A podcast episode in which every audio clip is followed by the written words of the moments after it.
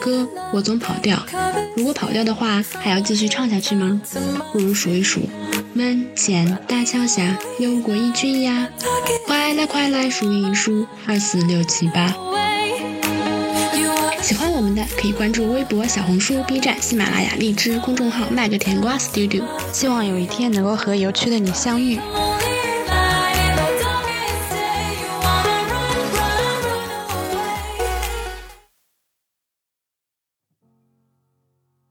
Hello，今天是二零二三年五月二十五号。最近炒的最热的话题，无非就是阿里要裁员二点五万人。当然，这只是一个传言，原因是阿里巴巴最近提出了最新的组织结构“一加六加 N”，即设立六大业务集团和多家业务公司，实行各业务集团的 CEO 负责制。对各自经营结果负总责。其中，一加六加 N 中的一为阿里巴巴集团，六为阿阿里云智能、淘宝、天猫、本地生活、国际数字商业、菜鸟、大文娱；N 为阿里健康、高新零售、银银泰商业、盒马、夸克等。当这个消息传遍了微信群之后呢，大家也不过是对于麦当劳新发布的俄罗斯方块游戏机发表了啊，怎么抢不到算了，我也不是很想要的心情。这就和阿里裁员其实异曲同工，因为我们也是芸芸众生、普通打工人，根本没有资格参与 P 级的裁员。就像那些不是很想要三十块钱的麦当劳游戏机一样。相比之下，更接地气的是，一个网友在群里发表了一顿同辈压力。他说，遇到后辈的小妹妹，高考居然一百四十分，他做梦都考不到这个成绩。还有那个谁谁谁，在张江租了一个月两万块钱的套房，真是望尘莫及。话语的落点无非是在感叹时代进步的太快，害怕自己赶不上趟，害怕自己被时代优化。一个月工作多少时间算长？工作多少时间算短呢？有的朋友提出，他们公司每个月加班时长都高达八十个小时，平均每天加班三到四个小时。这句话问了某金虹桥互联网大厂，对方对于八十个小时的加班时间表示小菜一碟。如果在上海卖命几年？便能够顺顺利利地走进中产，你会轻易辞职吗？更有甚者，来自黄冈等地的毕业生表示，当年读书的时候哪天不是零零七？现在在大厂里至少还能包餐食，一分钱都没有时间乱花，不是很好吗？我们总是马不停蹄地往前赶路，也不知道是谁拿着鞭子。这个问题没有答案，我也不想在这儿讨论。话说到这里呢，我来给大家念一篇余秀华的文章，希望能够给大家带来一点启发。我的乡愁，不是站在远方看故乡的思念，没有对着月亮怀念人或景的诗歌一样的浪漫和忧伤。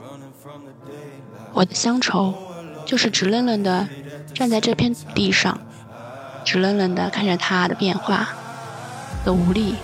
无奈和无辜，我感觉到自己生命的一种缺失，因为身体的限制，甚至剥夺了我有故乡的机会，一辈子不离开一个地方。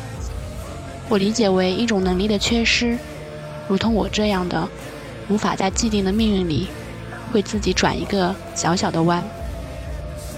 我怨恨和对抗的，锅是我自己。我甚至觉得。并不是我的身体限制了我，而是我本身懦弱的性格限制了我自己。我没有足够的勇气和胆识，而生活也没有给我足够的压迫，让我孤注一掷，背井离乡的背井离乡的去干什么事情。我的父母像溺爱一只幼鸟一样，把我护在他们的羽翼之下。后来是我的孩子。我希望陪伴我的孩子慢慢长大。我看见许多缺少父母关爱的孩子，他们的孤独导致了许多问题。我不能因为无法确定的事情而让我的孩子有所影响。小小的村庄，三百多户人家，那么多的姓氏，在绝大多数的时候各自为政，各自有着各自的生活，其实也是大同小异的生活。在这大同小异的日子里，人生的落差就变得很小，甚至连经历的差异也很小。大同小异的日子导致了大同小异的生命和人生，由此而没有了嫉妒和憎恨，由此而安贫乐道，在看上去大多数和自己差不多的生命形态里找到的平衡。以前，也就在两三年之前，你随便走进一家农家，首先看到的是挂在屋檐的红辣椒和苞谷，屋檐下有一些锈迹的铁梨，开春以后，这梨下到地里，上面的锈迹。就会被抹得干干净净，这梨就会白得灼灼发光。乡村里的一些东西，有时候是半昧的，这是一种等待的状态，等到自己的季节，等自己内心的呼唤把自己打开。其实整个乡村也是如此一种半寐的状态。半寐并不是沉睡，是眼睛闭着，心还醒着，是四季里万物的变化。无一遗漏的，仍然从生命里经过，而且留下痕迹。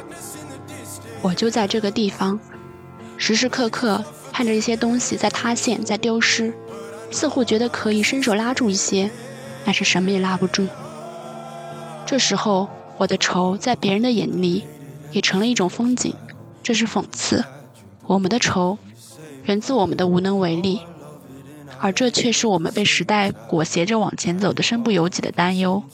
碰巧生在这急剧前进的时代，变化的太快，而生命的基因还有一部分停留在农业社会的慢时期。